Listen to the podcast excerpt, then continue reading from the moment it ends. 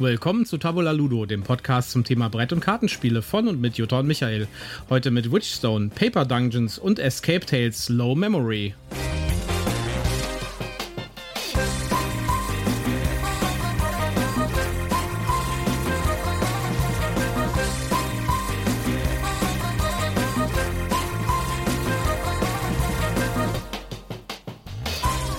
Nummer 13, Ausgabe Nummer 13. Das ist die Unglücksausgabe. Nein, nein. Wenn wir nein, abergläubig wären. Ähm, wenn, dann sind wir chinesisch abergläubisch und dann ist 8 die Unglückszahl und die haben wir längst hinter uns. Die haben wir schon hinter uns, ja.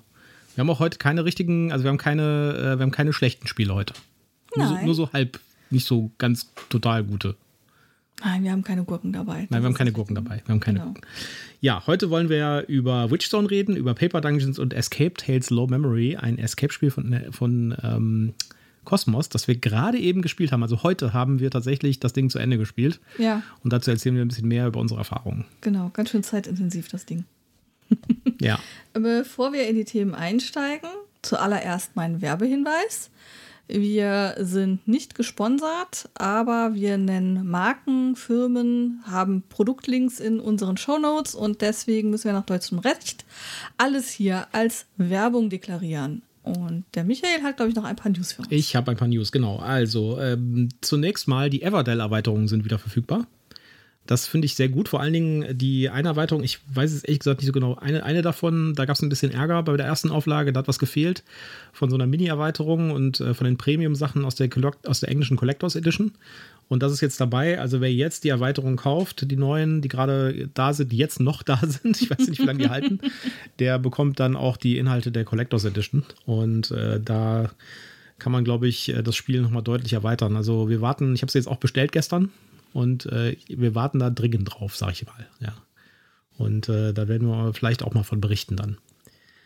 Ja, dann gibt es ein paar Spielankündigungen. Zum Beispiel von War of the Ring gibt es ein Kartenspiel, das angekündigt wurde. Wenn du mal hinter dich guckst, da steht nämlich äh, der Herr der Ringe, der Ringkrieg. Das ist die deutsche Version von War of the Ring. Und das ist ein wirklich episches Strategiespiel von Phalanx. Und wirklich gut. Äh, ist ein, eigentlich ein Zweispielerspiel. Also man kann das mit mehr spielen, aber es ist eigentlich ein Zweispielerspiel, also die Bösen gegen die Guten halt. ja. Und äh, davon gibt es jetzt eine Kartenspielvariante demnächst. Die Kartenspielvariante ist auch episch. Also Spielzeit Okay. ist angegeben mit zwei Stunden. Ja, da Das ist bin ich mal sehr gespannt. Vor allen Dingen bin ich mal gespannt, ob es sich wirklich lohnt, weil das Herr der Ringe-Spiel selbst ist eigentlich schon ein ziemlich gutes Spiel. Ich wüsste ehrlich gesagt nicht, warum man da jetzt noch eine epische Kartenspielversion spielen sollte. In zwei Stunden kann man auch das Original spielen, wenn man schnell ist. Aber das, ich meine, ich bin ja, ich habe ja schon überlegt, ob ich das verkaufen soll, weil ich habe direkt nebendran steht nämlich die Schlacht der fünf Heere, was der Nachfolger ist. Und den finde ich eigentlich fast noch besser als der Ringkrieg. Aber müssen wir mal spielen, haben wir noch nicht gespielt. Also die Genau. Schlacht der fünf Heere ist, äh, ist wirklich sehr schön. Da äh, gibt es äh, das, das Spiel wirklich episch den, den Film nach oder den, das Buch. Und äh, da quillen dann irgendwann die Orks aus den Bergen und so. Das ist echt total sehr schön. Sehr schönes Spiel. Halt aber auch so ein episches, abendfüllendes Ding. Ja. Aber ich bin mal gespannt. Also ich hätte jetzt erwartet, dass so ein Kartenspiel vielleicht einfach eine kürzeres, kürzere Version mit demselben Spielgefühl wird. Aber das wird da anscheinend nicht von erfüllt. Aber Ja, manchmal geht es ja auch nur darum, den Lizenztitel nochmal in andere Form zu gießen, Ja. um nochmal Geld abzugreifen. Die äh, War of the Ring-Serie wird jetzt auch neu aufgelegt, habe ich gesehen, von Schwerkraft. Das heißt, ähm, Oh. da gibt es auch eine neue, ja, Dein Don't Like äh, mein, Verlag. mein Don't Like Verlag, aber gut. Ja, aber ich meine, die, die bekommen jetzt eine, eine Neuauflage in Deutsch und das ist eigentlich immer gut, egal von welchem Verlag es kommt. Ja, Okay. Wer also damals die, äh, den Herr der Ringe, den Ringkrieg nicht bekommen hat und diesen mittlerweile werden die zu schweineteuren Preisen gehandelt, der kann da jetzt nochmal zugreifen demnächst mit der neuen Version. Ja, was gibt's noch? Neuer Kickstarter von den Leuten, die Pax Pamir und äh, Pax Vikings, das sehe ich hier auch gerade im, äh, im Regal, äh, gemacht haben und noch ein paar andere we- weitere Pax-Spiele, Pax äh, Transhumanity zum Beispiel, was sie da unten stehen haben, was wir noch nicht gespielt haben. So ein Spiel in so einer ganz kleinen Box und ich habe es nicht geschafft, bis jetzt durch die Anleitung zu kommen, weil da steckt unglaublich viel drin. Gut, aber egal, darum geht's nicht. Und zwar von diesem Publisher gibt es ein neues Spiel, das heißt Fluffy Frontiers. Und das ist mir direkt ins Auge gefallen. Da sind nämlich Katzen drin. ah, und schon sind wir lost. Wir brauchen das Spiel. Ja, ich bin mir nicht so ganz sicher. Also, äh, das scheint ein deutlich einfacheres Spiel zu sein als die Pax-Spiele. Äh, da geht es also darum, dass äh, die, die Weltraumversuchstiere, die in den Weltraum geschossen werden, eigentlich viel intelligenter sind, als die Menschen denken und ihre eigene Agenda haben und mhm. quasi dann sich zusammenschließen und die Weltraumerforschung auf eigene Beine stellen. Und da gibt es halt irgendwie Katzen und Hunde und Nager und alles Mögliche. Die, äh, das Spiel sieht eigentlich ganz cool aus, aber es scheint wirklich ein sehr einfaches Spiel zu sein. Bei Kickstarter strauchelt es auch ein bisschen, muss man sagen. Okay.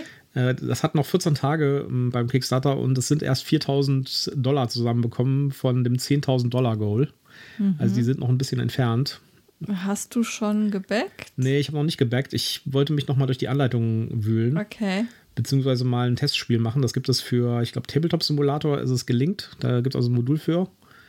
Und da kann man das mal ausprobieren. Das wollte ich auf jeden Fall mal probieren vorher. Mhm. Weil das könnte halt auch so auf dem, also das ist halt so ein 30-Minuten-Spiel ab acht Jahre. Könnte vielleicht ein bisschen zu einfach für mich sein. Aber gucken wir mal. Also Aber kann ich auf jeden. Fall. Ja, es hat Katzen und das Thema ist natürlich cool. Ja, das Thema ist schon echt nett. Also vielleicht ähm, interessiert sich ja jemand dafür, dann kann man das vielleicht ein bisschen pushen hier. Äh, ich würde jetzt von dem Publisher her, würde ich sagen, eigentlich könnte man da blind zugreifen. Ja, mhm. Aber ich würde es mir trotzdem nochmal angucken. Es ist halt eine komplett neue Sache für diesen Publisher. Vielleicht tut er sich auch deswegen ein bisschen schwer. Der geht es halt, normalerweise macht er so relativ komplexe Strategiespiele. Ja, wahrscheinlich haben die gedacht, oh super, neues Pax und dann. Ja oh, was ist das? Nee, das sieht komisch aus. Ja, und da haben die halt, äh, wenn du, wenn du halt nur solche komplexen Spiele machst, dann hast du halt deine, deine Community ist halt mhm. auf komplexe Spiele eingestellt und dann hast du halt auch, genau wie ich, ja, ja das äh, sagt halt, oh, das ist ja so ein einfaches Spiel, ob das was für mich ist. Ich, hab, ich kenne keine Achtjährigen, mit denen ich das spielen kann. Genau, ich, ich kenne schon Achtjährige, mit denen ich das ja, spielen kann. Ja, du schon, genau. ja, aber. Äh, nee, Achtjährige gerade nicht. Nee, neun. nee, elf. Äh, ja. Elf und sechs. Das ändert sich ja ständig. Ja, jedes Jahr einmal. Ja. Ich habe den Überblick verloren. Bei oh den, mein Gott. Bei den ganzen Neffen und Nichten. Naja, was noch? Es gibt ein neues Dungeons and Dragons Magic the Gathering Set. Es gab ja schon mal eins, 2021, glaube ich. Und jetzt gibt es ein neues. Und das ist besonders cool, weil da geht es um Baldur's Gate. Da sieht man also Minsk und den, äh, und den, äh, den Hamster und so äh, aus den Baldur's Gate Spielen. Da werden einige Motive wieder erkennbar sein. Sieht ganz lustig aus. Ich äh, muss mich da fernhalten von. Ich habe genug Magic Gathering Karten, die nie gespielt werden hier unten in der Kiste. Äh, ich halte mich da ein bisschen fern und denke da gar nicht weiter drüber nach. Ansonsten würde ich vielleicht auf die Idee kommen, da was zu kaufen von. ähm, aber das ist eher so ein, äh, so, ein, so ein lebensumfassendes Hobby, das Magic, mehr oder weniger. Ja. ja, ich hatte da ja nur eine sehr, sehr kurze ein sehr, sehr kurzes Gastspiel während meiner Schulzeit und ja. äh, habe noch ein paar Karten zu Hause liegen, aber spiele das auch nicht mehr. Ist, also muss man, muss man sagen, ist eins der besten Kartenspiele der Welt. Ja, es ist einfach ein geiles Spiel. Es funktioniert ja. einfach super. Und, aber es hat mhm. halt äh, diesen Sammelaspekt und man sammelt halt irgendwann unübersehbare Mengen von Karten an. Und dann kommt man in so Situationen rum, wo man sagt, ich kapituliere einfach von diesem Berg von Karten, der hier liegt und ich äh, weiß gar nicht mehr, was ich machen soll. Da müsste man dann jetzt aufwendig so eine Katalogisierung einführen, die es mhm. auch gibt. Es gibt also Software dafür, ja. Aber dafür müsste man dann, naja, also das ist so ein, äh, ich sag mal so, wer Magic anfangen möchte, dem kann ich nur raten, kauft euch ein paar vordefinierte Decks und spielt mit denen fertig. So wie bei Keyforge. Ja, also kauft euch einfach so ein paar Decks und spielt einfach mit denen und habt Spaß damit. Und ich, ich weiß nicht, ob ich sagen kann, dass es mein Glück war oder mein Pech war. Äh, die, mit denen ich das zur Schulzeit gespielt habe, hatten halt englischsprachige Karten. Mhm. Und da ich ja erst in der siebten Klasse mit Englisch angefangen habe, war ich nicht so sattelfest und habe mich da immer unwohl mitgefühlt mit diesen englischsprachigen Karten. Und deswegen bin ich da nie richtig tief eingestiegen. Ja. War vielleicht besser so. Aber wie gesagt, es hat ein geiles Spiel. Ja. ja. Also es hat richtig cool. Ich habe ich hab hab das Potenzial des Spiels schon erkannt und habe mir dann ja auch deutschsprachige Karten gekauft, aber dann war auf einmal, waren die Leute weg und mhm. äh, dann hat sich nichts mehr ergeben. Naja. So, wir haben uns drei Spiele vorgenommen für heute und wollen da ein bisschen was von erzählen und fangen an mit Witchstone. Genau, Witchstone. Das Strategiespiel Witchstone nimmt euch mit in eine alte Zeit, bereitet das Spielbrett aus und taucht ein in die magische Welt von Zauberern und Hexen. Als erprobte Vertreter eurer Zunft versammelt ihr euch um einen alten heiligen Stein, dessen Bedeutung und magische Kraft nur Eingeweihte kennen. Jeder bezieht einen der vier Türme rund um den Hexenstein, von wo aus ihr euch ans Werk macht. Ja, das Spiel steht auf der Auswahlliste für das Spiel des Jahres, wenn ich mich recht erinnere. Ich meine das Kennerspiel. Kennerspiel. Äh, Ich gucke das lieber nochmal nach, Ja, während du, das vielleicht mal was erzählen kannst. Ich schon mal Genau. erzähle, worum es geht. Äh, also mich hat das Spiel ja trotz des etwas ähm, altbacken 80er Jahre äh, Romantik Fantasy Cover Bildes auf dem Karton sofort angesprochen, weil es um Magie geht und weil es total süße äh, Zauberer Miepels gibt und äh, kleine lustige Kristallsteinchen.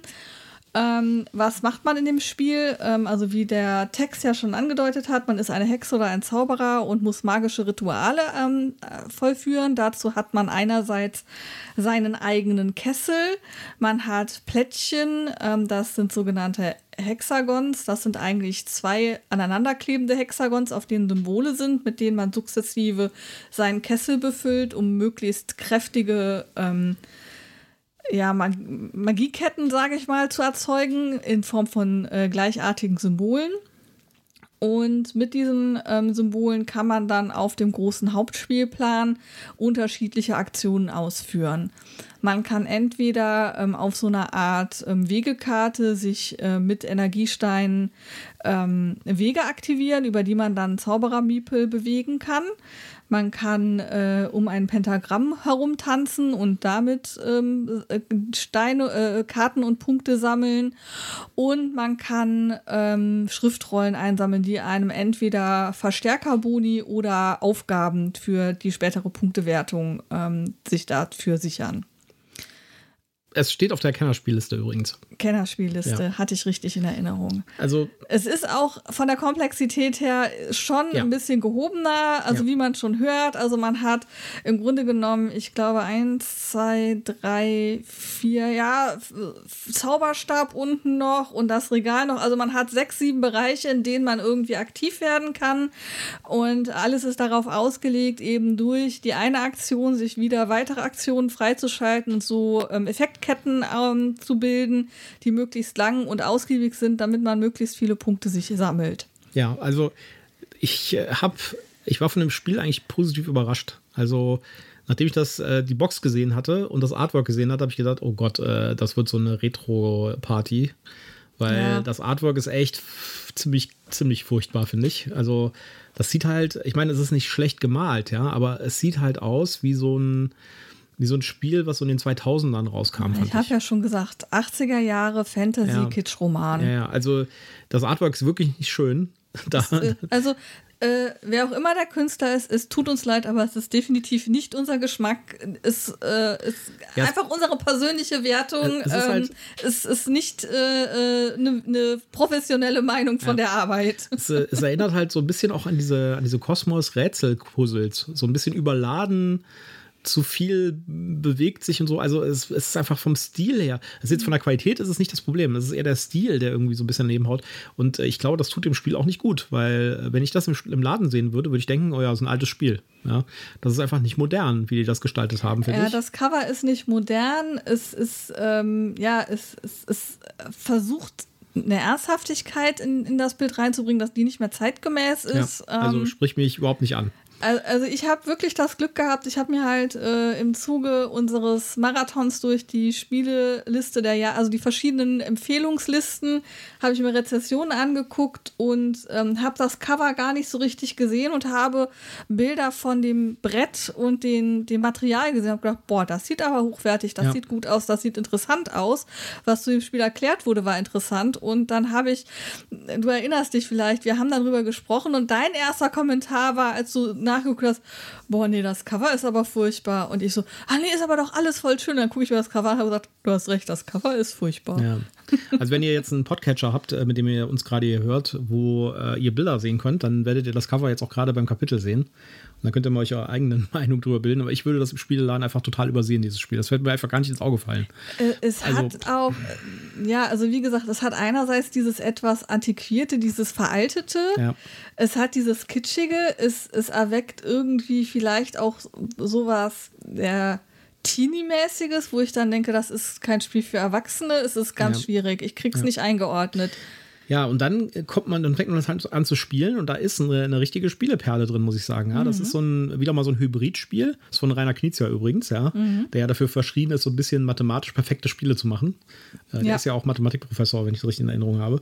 Äh, auf jeden Fall die, ähm, das ist so ein Hybrid aus Plättchenlegespiel eigentlich. Jetzt dürfen wir nichts Falsches sagen, weil Plättchenlegespiele kommen nicht gut an.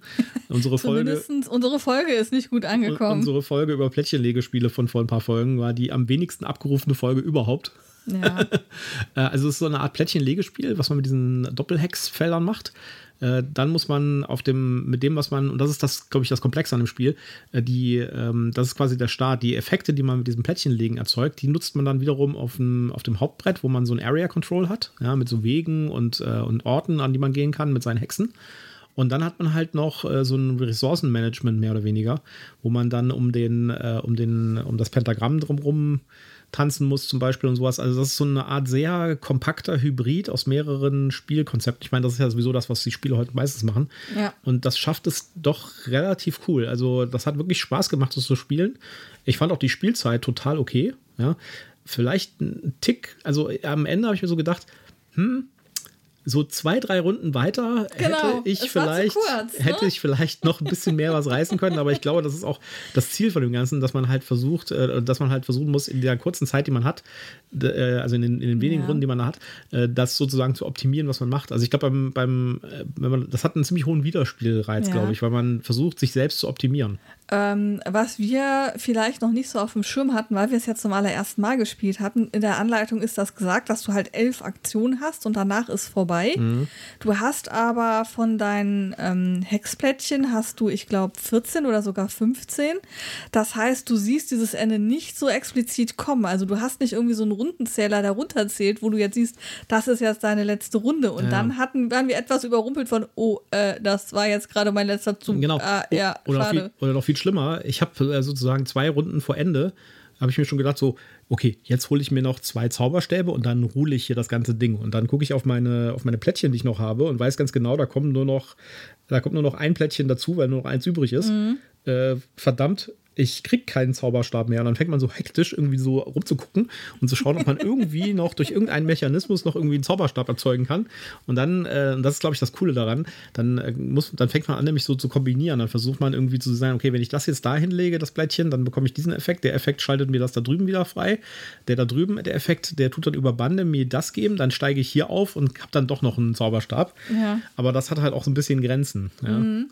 Aber das ist schon, das ist cool. Man muss solche Effektketten bilden. Das ist quasi ja. eine Art, wie bei, bei Kartenkombos, hatte ich so ein bisschen das Gefühl. Nur nicht mit Karten, sondern mit den tatsächlichen Mechanismen auf dem Tisch. Hm, ja, also ich fand das auch sehr reizvoll, dass du halt diese, diese acht, äh, nee, sechs Aktionen, unterschiedliche Aktionen im Grunde genommen hast und sich dadurch aber ganz viele Optionen irgendwo auftun.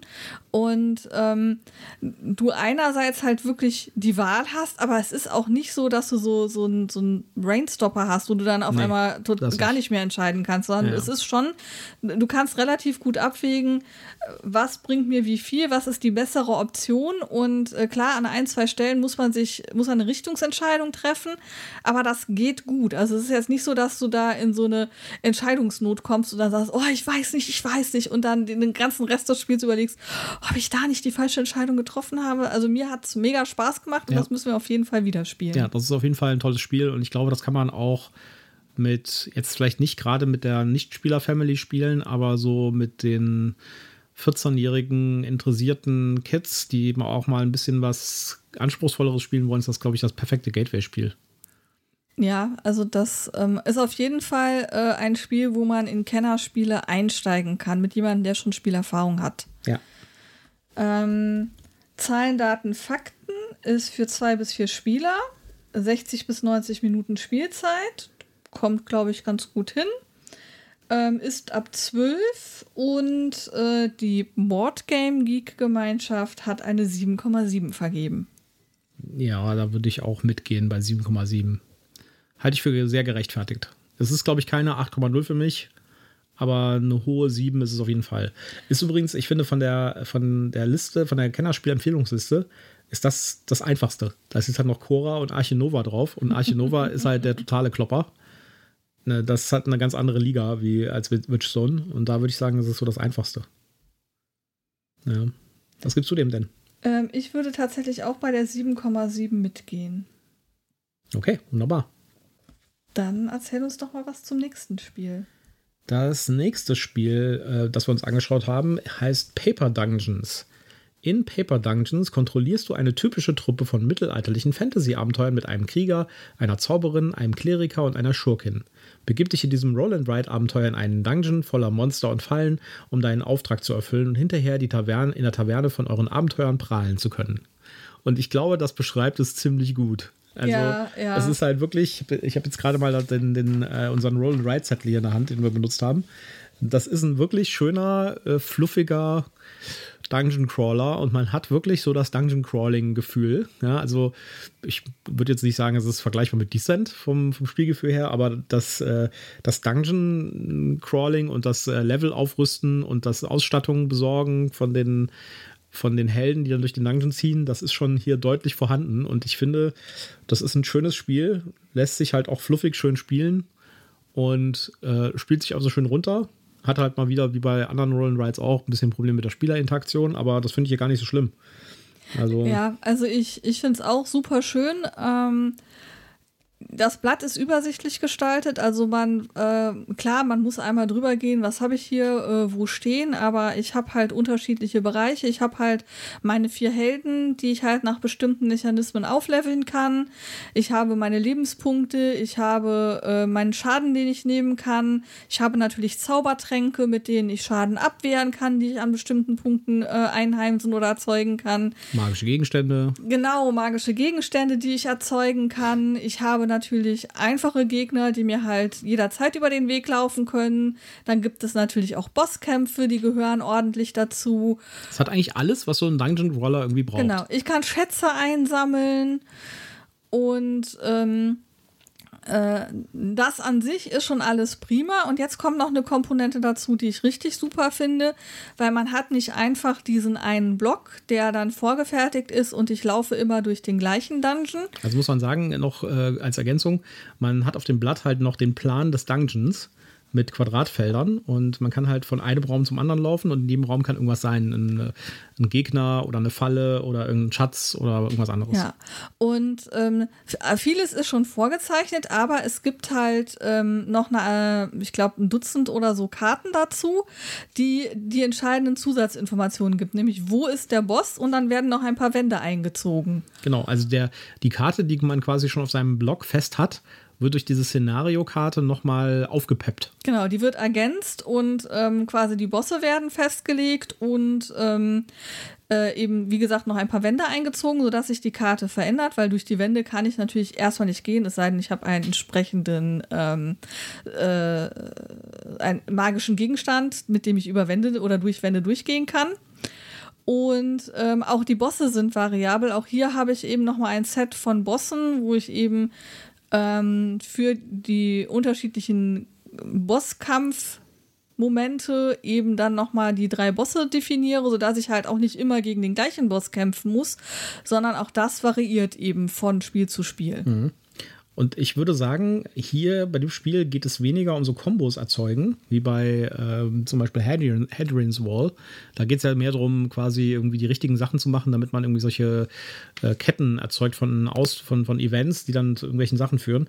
Hier geht es tatsächlich darum, irgendwie ganz klassisch seine Heldengruppe aufzuleveln, die gut auszurüsten, die durch den Dungeon zu schicken und möglichst wenig Schaden und möglichst viel Geld, äh, Gold einzusammeln und dabei den Weg zu optimieren. Und das ist eigentlich der, das, das passt natürlich auch themenmäßig voll aufs Auge. Ja, also es geht da ganz viel darum, irgendwie den Weg durch den Dungeon äh, zu optimieren.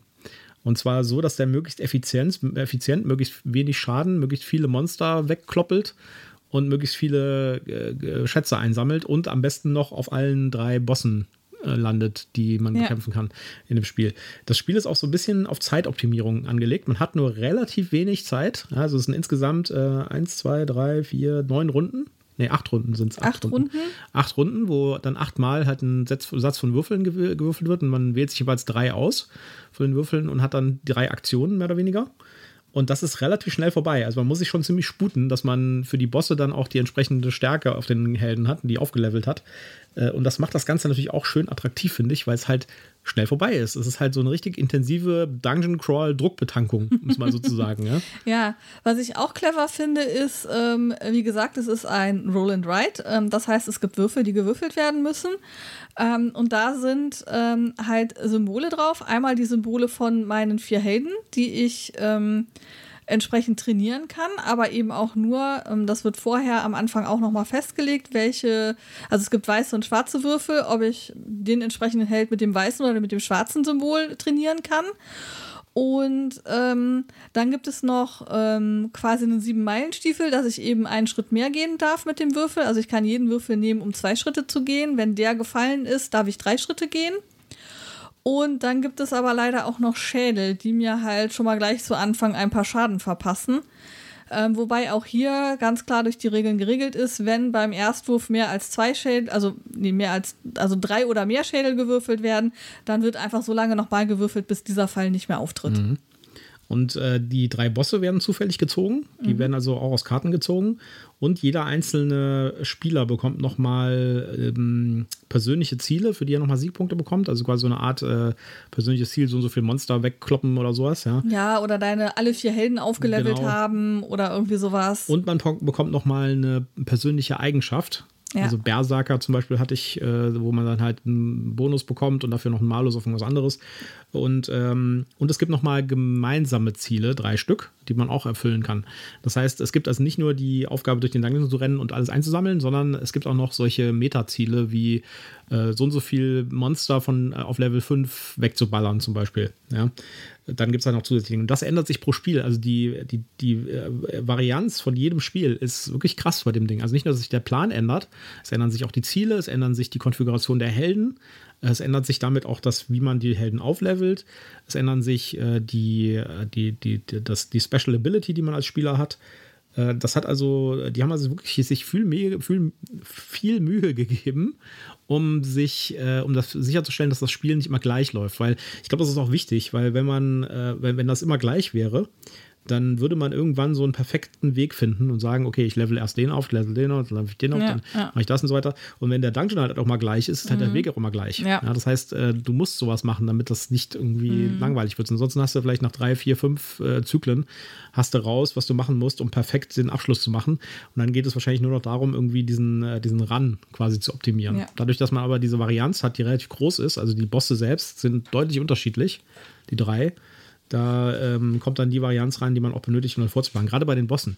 Ja. Weil die Bosse haben eine Schwäche und die kann man eigentlich auch nur, also man bekommt, man bekommt äh, so so viel Siegpunkte, je nachdem, mit wie viel Stärke man die bekämpft. Und äh, also gibt es solche Stufen. Und eine der Helden wirkt immer doppelt bei den, äh, bei den Bossen. Ja, also genau. entweder der Magier oder der Kleriker oder der Dieb oder der Kämpfer.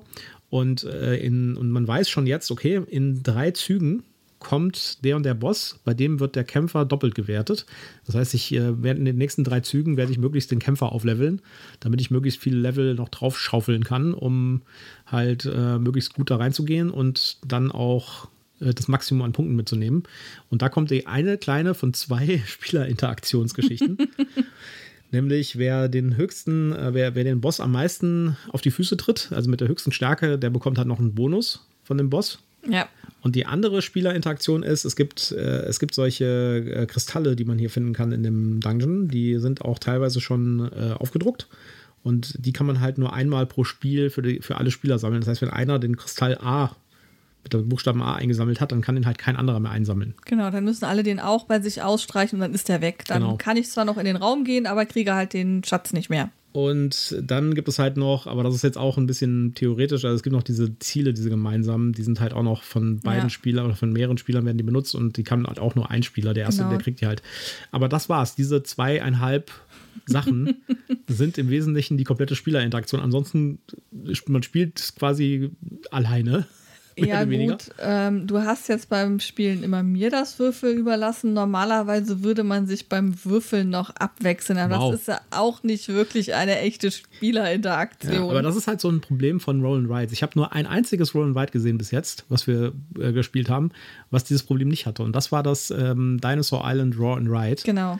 Was auch eins der besten Roll and Rides Immer war. noch mein Liebling, ja. Aber die Frage ist, ist das wirklich noch ein Roll and Ride oder ist das ein Worker Placement? Ja, Weil das macht halt die Spielerinteraktion dadurch, dass es da eine Worker Placement Phase gibt, wo man seine Würfel dann nimmt und auch noch irgendwo hinsetzt. Ich finde aber selbst sogar zum Beispiel bei ähm, dem äh, Ratchet of the Ganges Dice Charmers ist die Ja. Spielerinteraktion höher, weil man, man wählt sich ja die Würfel aus und die sind dann weg. Ja. Also, ja, Spielerinteraktionen, also wer jetzt irgendwie gerne mit anderen Leuten spielt, für den ist das, glaube ich, dann eher doch nichts. Aber andererseits, wer gerne mal alleine so eine Dungeon, wer irgendwie da sitzt und sagt, oh, ich habe mal so, ey, so, ein, so einen Dungeon Crawler, würde ich jetzt echt gerne mal machen, ja. Hatte aber irgendwie nur eine Stunde Zeit. Zack, Ja. hier so ein Paper Dungeon Ding rein.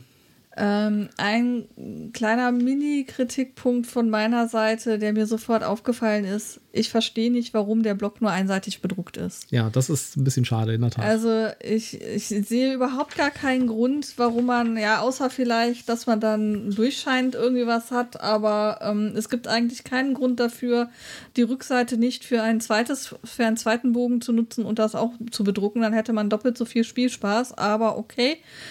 Wie gesagt, es ist ein Mini-Kritikpunkt vor dem Aspekt äh, optimale Ressourcennutzung, aber ähm, der Block ist auch nicht ganz dick, ne? Also der ist nicht so super dick. Nee. Bei, bei Hardlands Wall ist ja, sind ja zwei so richtig mächtige Mhm. Dinger drin.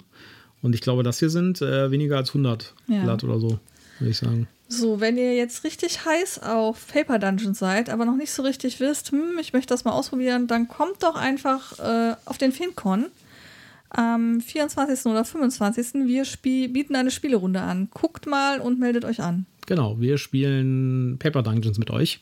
Genau. Weil wir dachten, das passt auch ganz gut zum Thema des Feencons. Also ein bisschen mehr so Fantasy-Rollenspiel basiert. Da passt das, glaube ich, ganz gut. Und äh, das ist ja auch wirklich ein schönes Spiel. Genau, kommen wir mal zu den Zahlen, Daten, Fakten. Ähm, man kann das ähm, von 1 bis 8 Spieler spielen. Ähm, die Community empfiehlt 1 bis 6, wobei sie sagt, beste Spielerzahl 3. Ähm, das Spiel dauert 30 Minuten, ist ab 10 und die Boardgame Geek Gemeinschaft bewertet es mit 7,4. Ja, da würde ich schon mal auf die 7. Äh, da mache ich, den- mach ich jetzt einfach mal den, äh, den Ding rund. Da gehe ich mal auf die 7,5. Das ist ein gutes Spiel. Ähm, ja, ich würde da tatsächlich auch die 7,5 für vergeben. Ich finde, das ist ein gutes Spiel. Ähm, ich glaube, da werden wir noch viel Spaß mit haben. Äh, ist schnell erklärt, kann man schnell auf den Tisch bringen. Ja, das ist halt auch die Hauptsache. Ähm, Man hat, es ist in der Box alles drin, was man braucht. Die Würfel, Ja. die Karten, es sind Stiftchen mit drin. Also rundum schönes Paket, war nicht besonders teuer. Insofern äh, ein, ein wirklich schönes äh, kleines Spiel, das Ja. man eben auch gut mitnehmen kann. Ist vielleicht auch mal was für Leute, die sich an das Fantasy-Thema erst noch rantrauen müssen mit äh, Heldengruppen, die durch Dungeons streifen und Levels und so. Ähm, für die könnte das vielleicht auch was sein, weil es halt wirklich nur eine, maximal eine halbe Stunde dauert. Also wenn man da vielleicht jemanden hat, dem man das ein bisschen näher bringen will, dass auch die Mechanik mit Heiltränke trinken, Schätze einraffen, Monster töten. Ja. Ich finde übrigens diesen Spruch, der auf der, Packung, der auf der Packung steht, sehr lustig. Äh, äh, Kritzelei-Kerkerei. genau, äh, ähm, Kerkerkritzeleien. Lustige Ker Kerkerkritzeleien oder er erbauliche Kerkerkritzeleien oder so Ich ähnlich. glaube, der Karton ist leider nebenan. Ja. Also, äh, sehr schöne Box auch. Ja, äh, wir mögen es sehr. Dann kommen wir, glaube ich, zum letzten Spiel des Tages, das uns auch tatsächlich die meiste Spielzeit gekostet Ja, hat. das haben wir dieses Wochenende, also wir haben eigentlich dieses Wochenende nichts anderes gespielt als dieses Spiel. Ja, Escape Tales Low Memory. Im Team folgen die Spieler der Protagonistin Elizabeth ins Jahr 2060 und versuchen mit ihr herauszufinden, was in einer bestimmten Zeitspanne passiert ist. Sie hat die Erinnerung an einen ganzen Abend verloren. Die Spieler schlüpfen in unterschiedliche Rollen, gehen den Einzelgeschichten nach, entscheiden immer wieder neu und kommen schrittweise dem düsteren Geheimnis der Haupthandlung auf die Spur. Ja. Jetzt müssen wir ganz doll aufpassen, dass wir nicht spoilern. Nee, wir, wir, das wird auf jeden Fall ein spoilerloses Review. Wir werden nicht spoilern, wir werden euch nur was erzählen, was wir über das Spiel denken. Das Ganze ist von Cosmos, ist in so einer mittelgroßen Box und äh, Teil der Escape-Linie von Cosmos. Ja, also äh, es gibt von, diesen, von diesem Spielformat, von diesen Escape Tales, gibt es auch insgesamt drei Stück mittlerweile auf Deutsch. Das erste ist so ein, äh, da geht es irgendwie um jemanden, der im Krankenhaus liegt und wo man nicht genau weiß, was mit dem ist. Das, äh, das haben wir nicht gespielt. Nee, da wissen wir nichts drüber. Ja, The Awakening heißt das. Und äh, dann gibt es dieses Low Memory, was so ein bisschen gebrandet wurde als ein bisschen Cyberpunk. Mhm. Was aber eigentlich so kein wirkliches Cyberpunk ist, finde ich. Also die Story ist nicht wirklich Cyberpunk. Also ein bisschen eher Sci-Fi-mäßig, so ein bisschen. Aber egal. Und dann gibt es noch ein drittes. Das dritte, glaube ich, ist nicht mehr von Pegasus, wenn ich das richtig in Erinnerung habe. Ich glaube, das war in der Spieleschmiede. Kosmos? Wir sind bei Ähm, von, Pegasus, von, von Kosmos. Das dritte ist nicht mehr von Kosmos. Äh, das ist nämlich in der Spieleschmiede erschienen, soweit ich Okay. weiß, von der Spieloffensive. Das gibt es aber jetzt mittlerweile auch in Deutsch. Das hat ein Fantasy-Thema. Ja. Und ich könnte mir, nach der Erfahrung von dem hier, könnte ich mir gut vorstellen, dass das Fantasy-Thema vielleicht ein bisschen besser passt als das Sci-Fi-Thema. Denn viele Rätsel waren so ein bisschen an den Haaren herbeigezogen, um es mal so zu sagen. Fand ich. Aber vielleicht sollten wir erstmal erklären, wie es funktioniert. Äh, Das ist äh, in drei Kapitel eingeteilt. Ja, Ja, und man hat halt auch tatsächlich so kleine Heftchen, Storybuch 1, 2 und 3. genau. Und Je- natürlich immer erst mit dem ersten Anfang steht auf einen drauf, ne, du musst erst eins gespielt haben, bevor du zwei spielen Ja. darfst, du musst drei, äh, zwei gespielt haben, bevor du drei spielen darfst. Also von den Rätseln her könnte man die auch einzeln spielen, von der Story her nicht. Ja. Also die Storys sind schon untereinander verbunden von den dreien und ich finde auch, äh, die haben schon einen guten Abschluss. Also es sind halt zwar mehrere verschiedene Blickwinkel, wie es in, der, in dem Teasertext halt drin ist. Es sind halt drei Kapitel und es sind drei schon irgendwie logisch Ja, eingeteilte Kapitel. Es sind, es sind äh, ja quasi drei Akte einer Story. Genau. Man könnte durchaus eben ähm, sagen, ich mache jetzt heute Abend nur den ersten Teil und ich glaube, es wäre auch in Ordnung zu sagen, ich spiele den zweiten Teil, heißt erst eine Woche später. Ich würde Ja, ja, jetzt klar. Nicht, äh, ich sag mal, ein halbes Jahr dazwischen vergehen lassen. Man sollte schon, glaube ich, gucken, dass man die innerhalb von, ja, ich weiß nicht, vier bis sechs Wochen sollte man an, alle drei Teile meiner Meinung nach durchgespielt haben, weil dann hat man die Gesamtstory zumindest noch einigermaßen im Kopf. Von dem, was da Story drin ist, da können wir gleich nochmal drüber reden. Ähm, also es ist eine, eine Story, äh, eine Storyline, die die einzelnen Geschichten hängen zusammen und geben eine Gesamtstory. Ähm, insofern ähm, würde ich schon gucken, dass ich es ähm, möglichst ähm, ja, zeitlich äh, zusammenhängend irgendwo spiele. Wie gesagt, ich würde jetzt irgendwie veranschlagen, innerhalb von fünf bis sechs Wochen kann Ja. man das aber schon strecken. Ähm, äh, wie Michael schon andeutet, die Zusammenhänge zwischen den einzelnen Storyteilen oder die Gesamtstory ist vielleicht ein bisschen dünn. Deswegen, wenn man es noch länger in die Länge zieht, könnte es sein, dass man die wenigen ja, Ankerpunkte oder Zusammenhänge dann nicht mehr zusammenbekommt. Und dann ergibt es noch weniger Sinn. Also das Ganze wird so ein bisschen vermarktet von Cosmos als äh, storybasiertes Spiel, dass da halt super viel Story drin ist und dass das irgendwie die total krasse Handlung hat. Da steht auch auf der Packung drauf ab 18 Jahren und so, ja. Also, nachdem wir das jetzt gespielt haben, würde ich sagen, die Handlung ist auch nicht irgendwie äh, gehaltvoller oder seichter oder besser oder schlechter als die St- Story in so einem üblichen Cosmos Exit kleinen Minibox-Spiel. Es ist einfach, also die Story ist ziemlich seicht, sage ich jetzt mal. Ja, und ist auch schwer zu durchdringen. Also es sind sehr viele Sachen, wenn man bestimmte Wege geht, dann bekommt man halt Teil der Story nicht mit und dann muss man sich Sachen zusammenreimen und sowas. Und der Abschluss ist auch ein bisschen seltsam. Also Ich bin mir halt. ich habe es nicht, wegen der Story gespielt, sag ich mal. ich, ich bin mir halt nicht sicher, ob wir einfach einen schlechten Weg gegangen sind und ein anderer Weg mehr Zusammenhalt in der Story hätte. Aber, ne? aber ich Ähm, erwarte, dass bei so einem Spiel, gerade wenn das solche Story-Abzweigungen hat, dass alle Wege Sinn machen, die man nimmt. Ja, Ja. ähm, Also sagen, Also, es- also es ist, äh, es ist wie es ist. Also ähm, wir, wir haben jede Menge Rätsel gelöst. Ähm, ich glaube, ich habe nachgezählt, es waren 26 Rätsel, die wir gelöst haben. Zwölf sind ungelöst gewesen. Das heißt, wir haben in zwölf Richtungen überhaupt gar keine Informationen bekommen, weil wir da auch keine Rätsel gelöst haben. Gehe ich davon aus, dass uns zwölf Storybrocken irgendwo ähm, Ja. jetzt fehlen. Wobei, so wie das Spiel angelegt ist, kann auch nicht Zielsetzung sein, dass man am Ende alle Rätsel wirklich gelöst hat. Ähm, so ist das Spiel einfach nicht angelegt, weil du in bestimmten Momenten Entscheidungen triffst, äh, im Sinne von, ich entscheide mich für A, Weg A oder für Weg B. Und damit ist der andere Weg dann verschlossen. Also das heißt, das Spiel ist schon auch so angelegt, dass du bestimmte Teile der Geschichte dann einfach, zumindest in diesem Spielverlauf, nicht mehr, ähm, nicht mehr äh, lösen kannst. Die sind dann einfach für dich verschlossen. Ich finde, die Struktur des Spiels selbst ist eigentlich ziemlich gut gemacht und ziemlich clever und da merkt man auch, dass eine Menge Arbeit reingeflossen ist. Es ist anders als die, normal, als die anderen Cosmos Exit-Spiele. Es benutzt eine andere Technik für die, äh, für, den, Ja. für die Story und die Spielprogression sozusagen. Also man hat nicht diese, diese Drehscheiben oder sowas, sondern man hat mehr so planbasiert. Also man sieht irgendwelche ein Bild auf dem, auf dem Tisch und kann dann bestimmte Bereiche erkunden in dem Bild. Das ist so ein bisschen wie das Crime Zoom. Ja, mhm. wir, wir, spielen ja gerne diese Exit-Dinger, wir haben ganz viele durchprobiert. Es fühlte sich für mich so ein bisschen an wie so eine, wie so eine Mischung aus diesem Crime-Zoom äh, ja. Konzept, wo man halt bestimmte Teile einer Karte äh, in so einem Raster einteilt und dann halt sagen kann, ich äh, will jetzt mal diesen Teil untersuchen und dann kriegt man halt den nächst, das nächste Bröckchen. Mhm. Äh, und ähm, äh, Teile von, äh, haben sich auch so ein bisschen angefühlt wie Unlock von Asmodee, ja. aber ohne, dass man jetzt das Gefühl hat, das ist jetzt eine totale Kopie und ich fand das ziemlich gut gemacht. Also die Technik, wie, die, wie das Spiel das Ganze rüberbringt, fand ich ziemlich gut. Ja, also das könnte ich mir auch gut vorstellen als kleinere Version, so mit einem Kapitel nur, in einer vielleicht einer kleineren Box oder sowas, mit einer abgeschlossenen Geschichte. Da würde das mit Sicherheit auch funktionieren. Ja, ja also ähm, was man vielleicht dazu sagen muss, man braucht ein, äh, ein Smartgerät, also ein Handy oder ein Tablet, genau. ähm, weil man auf eine Webseite gehen muss, ähm, auf der dann eben die, ähm, ja, die Rätsellösung quasi eingegeben werden muss und dann kriegst du dort die Information, Lösung ist richtig, Lösung ist falsch und du kannst da auch Tipps bekommen. Und es gibt keine Alternative dazu, also es gibt keine andere Möglichkeit, das so zu machen.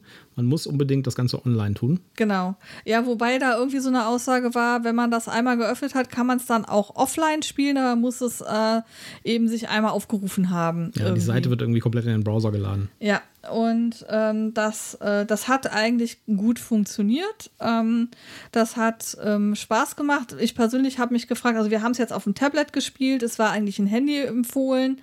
Ähm, ich persönlich habe mich gefragt, warum dann, wenn ich es auf dem Tablet spiele, an der einen oder anderen Stelle die Schrift nicht größer ist, weil das war da manchmal schon so ein Moment, ich muss das Gerät gerade mal ranholen, um es lesen zu können. Ja. Ähm, aber das ist jetzt äh, Meckern auf hohem Niveau, sage ich mal. Ähm, auch mit der Farbgebung habe ich mich ein bisschen schwer getan, ähm, weil die noch nicht gelösten Rätsel waren äh, zart rosa hinterlegt und die gelösten dann dunkelblau. Ich war dann immer versucht, bei den dunkelblauen die noch nicht gelösten Rätsel zu tun. Also man hat so ein Raster, wo dann die ähm, die äh, Rätselcodes draufstehen, wo man dann auswählen muss, welches Rätsel habe ich jetzt hier gerade von den Karten vorgegeben bekommen. Und ähm, da muss man dann manchmal gucken, äh, wo ist mein Rätsel denn? Und da hat mich die Farbgebung mich persönlich irritiert, aber ähm, mhm. wie gesagt, persönliche Wahrnehmung. Kommen wir mal zu den Rätseln selbst. Also man wird von dem Spiel ziemlich auf Trab gehalten. Also da kommt wirklich Rätsel, Rätsel, Rätsel, Rätsel. Ja, es ist also es, es kommt Schlag auf Schlag die, äh, die, also äh, bei diesem Spiel, äh, wer, wer auf, auf jede Menge Logik und Mathematikrätsel steht, der sollte sich damit das mal angucken, weil es ist wirklich krass. Ich glaube, das ist von den allen Exit-Spielen, die wir gespielt haben, das mit der höchsten Rätseldichte. Also äh, wir hatten ganz viele andere, auch bei den Unlocks zum Beispiel, da ist viel mehr so Assoziationsgeschichten. Ja, jetzt musst du dahin gehen und dann den Gegenstand dahin tragen oder sowas, ja, oder du musst dir irgendwie überlegen, was machst du als nächstes, in welche Richtung gehst du. Bei diesem Spiel ist so, hier hast du ein Rätsel, oh, du bist fertig mit dem Rätsel, hier ist das nächste Rätsel. ja, äh, und ganz viele, also ich würde sagen, überwiegende Menge der Rätsel ist, äh, sind Mathematikrätsel. Also äh, ich habe, glaube ich, äh, vier oder fünfmal lineare Gleichungssysteme lösen müssen. Dann solche, solche Logikrätsel mit, äh, mit, äh, mit solchen äh, boolschen Logiken und so. Also super viel. Also für die Mathe-Freaks ist das perfekt. Ja, ich muss aber dazu sagen, ja, für diese Rätsel gab es mathematische Lösungen, aber man hätte da eben auch durch Deduktion hinkommen können. Ja, also durch Ausprobieren. Brute, Brute Force nennt man das. Deduktion ist nicht ausprobieren. Das sind zwei unterschiedliche Dinge. Ja, aber es ist auf jeden Fall nützlich, im Matheunterricht mal aufgepasst zu haben, sag ich mal. Ja, dieses Spiel. Also, äh, ähm, zwei Gleichungen mit einer Unbekannten, ähm, da sollte man schon wissen, wie man damit umgeht. Ja. das kann nicht verkehrt sein, das ja, ist schon richtig. Auch, auch, ganz viel so Logikrätsel, wo man halt so, so Muster kriegt und dann irgendwie erkennen muss, was die gleiche sind und so. Und wie, viel, wie viele Rätsel hatten wir insgesamt, hast du gesagt? Haben wir gelöst? 26, 26. gewesen. Wir haben drei Rätsel gehabt, wo wir uns geärgert haben. Ja, also bei dem einen Rätsel war es einfach so. Nicht Spoiler, ne? Ja, ja, ähm, dass, dass man ähm, ja, es gab einfach verschiedene Lösungsantworten. Also man musste eine Buchstabenkombination haben und die war halt unserer Meinung nach nicht eindeutig zu definieren. Also, also in der ähm, Reihenfolge. Ja, von der Reihenfolge her. Jetzt 1, 2 oder 2, 1 war, war für die Lösung des Rätsels egal, aber für die Eingabe im halt leider nicht. war es halt nicht egal. Und da hätten wir, also gerade weil Michael ja auch weiß, wie man sowas programmiert, erwartet, dass das System dann so programmiert ist, dass das alle möglichen Eingabevarianten als richtig akzeptiert. Tut ja. das System aber leider nicht. Und bei zwei anderen Rätseln, da haben wir gesagt, das ist ja totaler Quatsch. Ja, also da haben wir, da, mussten wir tatsächlich uns auch durch die Hinweise Ja, genau. gehen. Da, also, wie gesagt, es gibt ein Hinweissystem. Wir haben dann uns die vier Hinweise angeguckt, haben gesagt, ja, so weit waren wir auch schon, aber wie denn nun? ja, und dann, Und ähm, die ersten drei haben wir auch tatsächlich schon richtig gelöst gehabt, aber das vierte war für uns auch nicht nachvollziehbar, Und ganz wie diese oft- Lösung kommt. Und das ist mir ständig wieder aufgefallen bei dem Spiel. Die Rätsel sind, also da, da macht man, da, da wird also irgendwie äh, gesagt, wir legen irgendwie den, äh, den Fokus auf die Story, ja. Aber die Rätsel haben mit der Story eigentlich nichts zu tun. Im Gegenteil, äh, das macht eigentlich überhaupt keinen Sinn. Also keiner würde irgendwo, also ich sag mal so, jetzt, ich mache jetzt mal ein Beispiel, das nicht im Spiel war, ja, äh, um nicht zu spoilern, aber äh, keiner würde irgendwie in einer Küche seine Löffel mit äh, Farbstil in der richtigen Reihenfolge anordnen, damit irgendwie das Licht angeht. Das macht einfach gar keinen Sinn. Ja? Aber in diesem Spiel hat man halt genau solche Rätsel, so Farben sortieren, äh, Zahlen sortieren und so. Es gibt natürlich auch Rätsel, wo das Sinn macht, wo man irgendwie Passwörter eintippen will, äh, muss und sowas. Und an den Stellen brilliert das Spiel auch so ein bisschen, weil halt äh, man sagt, okay, das ist richtig cool, ja. Und äh, da ist sozusagen die Story im Rätsel eingebettet oder umgekehrt. Das Rätsel ist in die Story eingebettet, aber es gibt halt auch ganz viele, und das ist die Mehrheit leider, sind die Rätsel halt einfach nur Rätsel, weil es Rätsel sind und weil man halt irgendwas machen muss. Und äh, das finde ich ein bisschen traurig. Vor allen Dingen, weil man halt äh, an anderen Stellen sieht, dass es halt auch geht, ja. Trotzdem, wie gesagt, ich finde. Ja, andererseits muss man halt auch tatsächlich sagen, also wenn wir jetzt 26 plus 12, das heißt 38 Rätsel Ja. in einer relativ dichten Story, ähm, da ist es dann halt wirklich schwierig, nur Rätsel zu haben, die auch wirklich hundertprozentig zur Story passen. Und Ja. ich fand es an, ja klar, äh, ich meine, die, die Gesamtstory ähm, äh, ist halt schon auch darauf angelegt, okay, da ist jemand, der, der halt alles irgendwie äh, mit Rätseln doppelt und dreifach sichert. Also ähm, es ist zwischendurch schon ein bisschen an den Haaren Aber ich, ich finde, herbeigezogen. es gab so ein paar Beispiele, wo sehr einfache Rätsel kamen, die aber trotzdem effektiv waren. Also es gab so Rätsel oder so eins, zwei Rätsel, die halt super in die Story eingebettet waren, ja, und wo die Lösung sehr einfach war. Also man hat nach einer Minute oder zwei Nachdenken hat man die Rätsel und die Lösung gehabt. Und da hatte ich das Gefühl, lieber mehr von solchen einfachen Sachen, die auch einfacher zum, also die sozusagen nicht so eine, eine, einen Aufwand bedeuten, aber dann halt auch in der Story irgendwie drin sind, ja. Und dafür weniger von diesen Rätseln, wo dann halt eine 20 Minuten dranhängt und äh, sich dann denkt, warum sollte jemand irgendwie seine Gabel und Messer so anordnen. Aber gut. Vielleicht haben ja nur wir 20 Minuten dafür gebraucht, Ja. um die Logik Wobei, zu schauen. wobei ich sagen muss, ich glaube, wir sind relativ gut bei solchen Spielen. Das hat man, glaube ich, auch ein bisschen dadurch gesehen, das ist vielleicht auch noch was, über das wir kurz reden sollten. Äh, auf der Packung ist angegeben, dreimal 150 Minuten. Wir haben definitiv weniger gebraucht. Äh, wir haben jetzt bei der, beim dritten Kapitel, habe ich mal auf die Uhr geguckt, da haben wir so knapp 90 Minuten gebraucht für, die, äh, für das dritte Ja. Kapitel. Und ich glaube, wir haben es jetzt nicht gestoppt, aber für die Kapitel davor haben wir auch so 90 Minuten, maximal zwei Stunden. Also ich meine, wir wären in Richtung Kapitel. zwei Stunden bei den Ja. beiden Kapiteln gewesen. Also wir hatten eine Komplettspielzeit dieses Wochenende von diesem Spiel von äh, fünfeinhalb Stunden ungefähr. ja, ja. Ja, und da sieht man auch schon, also es macht schon Spaß und man Ja. denkt sich doch schon, komm, jetzt lass uns mal das nächste Kapitel spielen. Also insofern ist es kein schlechtes Spiel und es macht auch Spaß, diese ganzen Rätsel zu lösen, aber es verspricht auf der Packung ein bisschen mehr als das, was es liefert, finde ich. Ja, und äh, das gilt übrigens auch fürs Artwork. Das hat mich ein bisschen geschockt, ehrlich gesagt. Also auf der Packung ist halt ein super krasses Artwork drauf, wo man denkt, wow, das sieht ja echt cool aus, ja. Also wirklich hohe Qualität und dann nimmt man die erste Raumkarte, legt man auf den Tisch, da sieht man halt so einen Raum, ja. Und dann ist man wieder im Samstagmorgen äh, Comic. Genau, und dann denkt man sich. Äh, das ist nicht vom selben Illustrator wie das Titelbild. Ja. Nein. das ist sehr, sehr rudimentär. Und ich meine, ich kann das verstehen. Das sind, äh, da sind irgendwie 150 Karten drin. Alle Karten sind unterschiedlich. Äh, da ist eine Menge an Artwork zu machen. Dass das natürlich irgendwie nicht bezahlbar ist, dass man da überall High-Quality-Sachen macht, kann ich schon verstehen. Ich finde allerdings die äh, Grafik im Spiel schon ein bisschen ganz schön low, muss ja, man sozusagen. also ich, ich finde, man hätte da auch durchaus nochmal differenzieren können. Also es gab ja einmal, also es gibt unterschiedliche Arten von Karten und von dem einen Set gibt es halt, ja, ich weiß nicht, so 20 Karten, Mhm.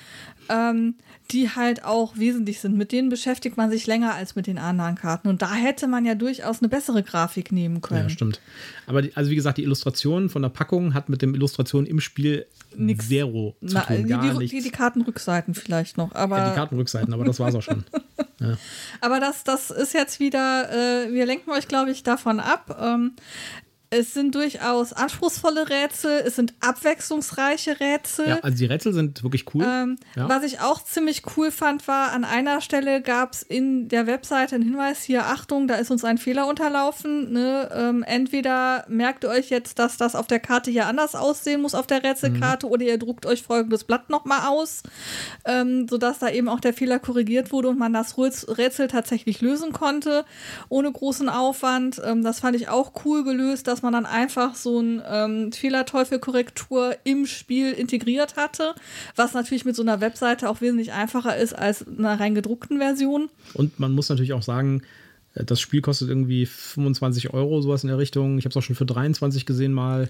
Ja, also dafür hat dafür man drei richtig, richtig große, große Exit-Games. ja. ja. also das ist schon, also das ist auf jeden Fall was wert. Und ich muss gestehen, ähm, Vielleicht haben wir nicht den idealen Weg eingeschlagen, vielleicht wäre die äh, Gesamtstory auf einem anderen Pfad schlüssiger geworden, ähm, aber sie war nicht völlig unschlüssig. Also es war schon irgendwo ein, ein großer Faden erkennbar. Ja. Ähm, es war nicht so super zufriedenstellend, wie die Geschichte für uns naja, also ausgegangen ist, was am Pfad war, den wir eingeschlagen haben. Also wie gesagt, erwartet euch da nichts von der Story. Ich fand die Story total gaga. Ja, so schlecht fand ich die Story nicht, gerade vor dem Hintergrund, dass es so ein bisschen Cyberpunk-Gedanke hat. Ähm, das, aber das, wir wollen ja nicht spoilern. Ja, das ist aber im selben Level wie äh, die Story, die in diesen Exit-Boxen drin ist. So, ihr werdet in einer einsamen Hütte von einem, äh, von einem verrückten Wissenschaftler eingesperrt, findet wieder heraus. Das ist die ganze Story. Und sehr viel komplexer wird es hier auch nicht, sag ich mal, finde ich. Ja. Also, ähm, Doch, ich finde die Story hier schon komplexer. Ja, aber ist, sie deswegen, aber ist sie deswegen komplexer, weil sie wirklich auch mehr Tiefe hat oder ist sie deswegen komplexer, weil äh, viel Worte drum gemacht werden. Nee, ich glaube schon, dass sie komplexer ist. Und ich glaube auch, ähm, also ich bin mir immer noch nicht schlüssig, ob wir, äh, wenn wir andere, an, an, bestimmten Stellen andere Entscheidungen getroffen hätten, ob, ob wir dann genauso ratlos dastünden, wie ja. wir gerade dastehen. Auf jeden Fall, wenn man mal vom, von, von der Box selbst das vergleicht, äh, würde ich sagen, sind die vergleichbar mit diesen Dreierboxen von Unlock, von Asmodee. Da mhm. sind auch drei Fälle drin. Die, die in der Regel aber nicht miteinander zusammenhängen. Die nicht zusammenhängen, aber ähm, die, äh, die kosten mehr. Die sind, also die liegen so im 30-Euro-Bereich mhm. und bieten weniger Spielzeit. Also äh, so ein Unlock von Asmodee, so ein Modul kriegt man locker in 60 Minuten eher weniger rum. Und hier hat man deutlich mehr und auch die Rätseldichte ist deutlich höher als bei Asmodee. Ja. Dafür ist Asmodee bei einigen Sachen halt ein bisschen kreativer, finde ich. Also zum Beispiel die, die besten, das beste Unlock fand ich das Star Wars Unlock. Ich erinnere nur an, äh, ohne zu spoilern, an die äh, Geschichte, wo man mit äh, R2D2 was machen musste. Das war einfach eine unglaublich gute Idee. Ja, das hat Spaß gemacht. Also da sind auch so viele kreative ja. Ideen drin. Ähm, aber trotzdem, also ich finde dieses Escape Tales Low Memory ein gutes Escape-Spiel. Wir wären nicht fünf Stunden dran geblieben, wenn es schlecht gewesen nee, wäre. Ja. Definitiv nicht. Das hat schon Spaß gemacht, aber es ist halt wirklich für Leute, die wirklich viele Rätsel lösen wollen. Ja, und ich bin jetzt auf jeden Fall neugierig auf die beiden anderen, die es da noch gibt. Ja, ähm, kommen wir mal zu den Zahlen, Daten, Fakten. Ähm, Empfehlung ist 1 bis 4 Spieler. Die Community sagt lieber 1 bis 2, bestes 2. Also ich muss ganz ehrlich gestehen, wir haben das zu zweit gespielt. Die Karten haben halt so normale Spielkartengröße, wo die Rätsel drauf sind. Ähm, ja die kann sich halt immer nur einer angucken. Ja, also wir haben das dann tatsächlich so ja. gemacht, der eine hat erstmal geguckt, ob er damit was anfangen kann. In manchen Fällen hast du direkt gesagt, boah, nee, habe ich keinen Bock drauf, mach du, weil ich weiß, dass du sowas gerne machst. Puzzeln, sage ich dann noch. Puzzeln. Äh, in anderen Fällen hat sich einer von uns die, die wichtigen Informationen quasi von der Karte auf den Zettel abgeschrieben und dann vor sich hingegrübelt und man hat sich äh, verbal ausgetauscht und der andere hat auf die Karten geguckt. Ich hatte auch ein paar Mal so das Gefühl, so, ich bin ganz schön schlau, dass ich das jetzt rausgefunden habe. Ja? Also ein bisschen Erfolgsgefühl hat man schon bei den, vor allem ja, bei den Mathematikrätseln. Ich, ich war jetzt bei der Spielerzahl, ich kann mir das mit Vieren halt wirklich schwierig vorstellen, wenn du dann diese, ja. diese Karten, kleinen Karten hast. aber, aber das ist auch nichts, was dieses Spiel irgendwie absetzt von anderen Escape-Spielen. Das hast du bei fast jedem ja. Escape-Spiel. Ja? ja? Also ich würde auch sagen, äh, ein Escape-Spiel ist der perfekte Spielerzahl ist zwei oder drei höchstens. Genau. Weil da kann sich jeder noch irgendwie vernünftig beteiligen. Darüber hinaus, die, die einzigen, wo ich sagen würde, wo es vielleicht noch mit mehr Spielern geht, sind diese, diese Echos weil da geht es ja ums Hören genau. Äh, gleichzeitig. Da geht es ums Hören, da musst du die Karten nicht unbedingt sehen. Ja. Äh, wenn du den Lautsprecher laut genug machst, kannst du mit 100 Leuten spielen. Ja, also Ob das dann noch zielführend ist, steht woanders. Ja. Was ist denn die Wertung? Ähm, lass mich erst noch die Zahlen, Daten, Fakten fertig machen. Hier steht 360 bis 540 Minuten. Ja, das, äh, also das deckt sich nicht mit unserer Erfahrung. Alter äh, 16 plus, die Community meint eher 14 plus. Ähm, ja. Ja, okay, also ich meine, es, es geht schon ähm, es ist ein bisschen Mystery-Grusel drin, naja. es ist ein bisschen blutig, ja. Also wir wollen naja. nicht spoilern, aber es gibt da so die eine oder andere Szene. Es ist auch nicht blutig als äh, irgendwie so ein Vorabendkrimi. Äh, also dieses ab 18, was da oben auf der Packung steht, halte ich für gaga. Das ist irgendwie, da denkt man irgendwie, da würde jetzt Sex and Crime und äh, schwierige Themen oder so. Nein. Ja, also wie gesagt, ähm, es gibt da so, so ähm, ein, zwei Szenen, wo ich vermute, dass die ausschlaggebend für diese Wertung sind. Ich will jetzt nicht spoilern. Ähm, aber ähm, es ist es ist vielleicht nicht hundertprozentig unproblematisch. Ich meine, wir sind in einer Altersklasse. Äh, wir wurden ja sowieso noch mit ganz anderen Dingen äh, in ja, Film sagst, und Fernsehen. Sagst einfach, wir sind alt. Äh, in Film und Fernsehen konfrontiert, als das äh, heute Jugendliche häufig werden. Ähm, ich würde tatsächlich sagen, man kann das ohne Probleme auch mit einem 14-Jährigen ja. spielen. Also glaub, auch, von der, auch von den Rätseln her, ja, an der einen oder anderen Stelle, ähm, doch, aber auch, auch die 14-Jährigen haben schon entsprechende Mathe-Erfahrung. Also das sollte eigentlich auch. Ja, ich glaube auch, dass dieses gehen. ab 18, was auf der Packung steht, ist vielleicht auch ein bisschen Marketing. Ja. Ehrlich gesagt. Ähm, und dann kommen wir jetzt endlich zu der Wertung. Äh, die Boardgame Geek Community sagt 6,8. Ja, also kannst du mal bitte gucken, was so ein, äh, was hier Exit, verlassene äh, Hütte oder sowas hat zum Beispiel? Das würde mich mal interessieren. Also ich würde es höher als 6,8 einschätzen. Ich würde es tatsächlich so bei 7,0 äh, sehen, bis 7,3, 7,3 vielleicht sogar eher. Weil ich finde das einfach gut gemacht. Ja, es ist einfach gut gemacht und. Die verlassene Hütte hat eine 7,5 ja, also diese, vielleicht bin ich einfach zu abgenutzt. Ich habe ja vielleicht zu, zu viele von diesen Exits gemacht von Cosmos. Ich finde diese Exits mittlerweile totlangweilig. Also da bin ich ja ähm, eindeutig einer anderen Meinung als du. Also mir ich machen weiß. diese Exits äh, immer noch Spaß und das ist auch der eine Makel, den ich hier bei dem Spiel halt wirklich sage. Ähm, äh, sind viele gute Rätsel drin, aber mir fehlt halt wieder so ein bisschen das Haptische. Die Scheibe. Nee, die Scheibe nicht mal, aber irgendwo was ausmalen, was schneiden, was zusammenfalten, das fehlt mir halt. Mit einem Faden, mit einem Zirnfaden irgendwas machen. Das sind ja so die Sachen, die du in den klassischen Exit-Games hast, dieses, dieses haptische halt. Ja, aber wenn du sowas machen willst, dann ist eigentlich äh, das äh, von ähm, das Escape Room Spiel von äh, hier mit diesem, mit diesem elektrischen, wie soll man, mit diesem Time-Decoder, wo man die Schlüssel reinsteckt. Das ja. ist der, das, das da, da die bessere Variante. Da haben wir übrigens letzte Woche auch eins gespielt von. Die schwanken sehr in der Qualität, finde ich. Also da gibt es welche, die richtig gut sind. Und da gibt es auch welche, die sind richtig schlecht. Aber gut, dafür sind die auch relativ günstig. Und ähm, die haben halt viel Haptik. Da ist, hat da die Konsequenz auch, dass das hier lässt sich halt zurücksetzen. Das ist übrigens auch ein wichtiger Aspekt, den man nochmal sagen sollte. Ja. Das hier lässt sich komplett zurücksetzen. Man, es geht nichts kaputt. Man kann das einfach weitergeben. Die, äh, die Außer an dem Punkt, wo du gesagt hast, zerschneid's doch einfach und puzzelt an. Ja. Also, wir haben es auch so geschafft. Also, man wird aber nirgendwo aufgefordert, dass irgendwas nein, kaputt gemacht nein. wird. Ja? Ähm, das war so dein, dein Lösungsansatz, genau. weil du gedacht hast, boah, wieder so ein blödes Denkpuzzle, genau. mach du mal. Wo, wobei bei diesem Exit Room, äh, das Spiel, da ähm, kann man eigentlich die Module alle nur einmal spielen, weil die sind hinterher zerfleddert und auseinandergerissen und bemalt und gefaltet und alles Mögliche. Aber. Ähm, ja, das ist einerseits schade, aber einerseits, andererseits finde ich halt, dass das auch ein gewisses Flair hat. Ja, aber es hat, es hat, es hat also. auch, finde ich, an der einen oder anderen Stelle so einen gewissen Thrill, wenn du halt dir nicht sicher bist, ob das, wo du jetzt die Schere ansetzt, die richtige Stelle ist, wo ja, du die okay. Schere ansetzt. Aber ich finde es ganz gut, dass es noch heile ist. So, ähm, jetzt habe ich, hab ich mich selber aus dem Check gebracht. Ähm, deine Wertung war jetzt. Ich was? würde dem eine 7,3 geben. Eine 7,3. So, und ich. Wir tippen das übrigens gerade, äh, falls ihr euch denkt, was sind da für Pausen drin. Äh, Jutta tippt das hier gerade in unsere Excel, in unsere die Excel, in unsere Google-Tabelle ein. Genau. Um das alles protokolliert zu haben. Genau, ich protokolliere unsere Bewertungen. Ähm, ja, ich. Äh, ich würde dem mal. Ha, ich nehme ich nehm auch die 7,3. Ja es, ähm, Es ist, es ist gut, es hat Spaß gemacht. Wie gesagt, zwei, drei Rätsel waren wir ein bisschen clunky, beziehungsweise ähm, fanden wir blöd. Äh, mir fehlte das Haptische ein bisschen, die Grafik ist halt ein bisschen, aber ansonsten ist es wirklich sehr ja. gut. Also die Story ist ein bisschen dünn, aber okay. Und man merkt, dass da echt viel Arbeit reingeflossen ist in das Design. Da ja. haben sich die Leute richtig Arbeit gemacht. Und also die Rätseldichte ist einfach bombastisch und es ist halt, wir haben kein einziges Mal obwohl wir es ja direkt hintereinander weggespielt haben. Also den ersten Teil haben wir gestern gespielt, die beiden anderen haben wir heute im Laufe des Tages gespielt. Wir haben es also wirklich direkt hintereinander weggespielt. Und ich hatte kein einziges Mal das Gefühl, boah, das Rätsel hatten wir aber schon. Ja. Also das stimmt. Es gab kein Rätsel, was doppelt war. Es gab halt viele Mathematikrätsel. Ne? Also äh, wer jetzt überhaupt nicht auf so mathematische Sachen steht, für den ist das vielleicht nicht, nicht unbedingt was, ja, aber. Aber also der will dann vielleicht auch nicht rätseln. Ja, okay.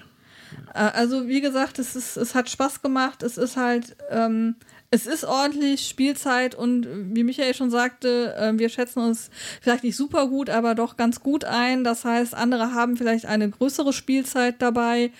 Ähm, äh, und man sollte dann vielleicht schon einplanen, vielleicht hat man dann genauso wie wir den Drang, ich will jetzt weiterspielen, also ähm, ein bisschen Zeit einplanen, dass man dann nicht zu viel Zeit verstreichen lassen muss, um sich Teil 2 und Teil 3 anzugucken. Und äh, wir sind genau fast auf eine Stunde. Das heißt, unsere Zeit ist zu Ende und das war es auch schon mit dem letzten Spiel.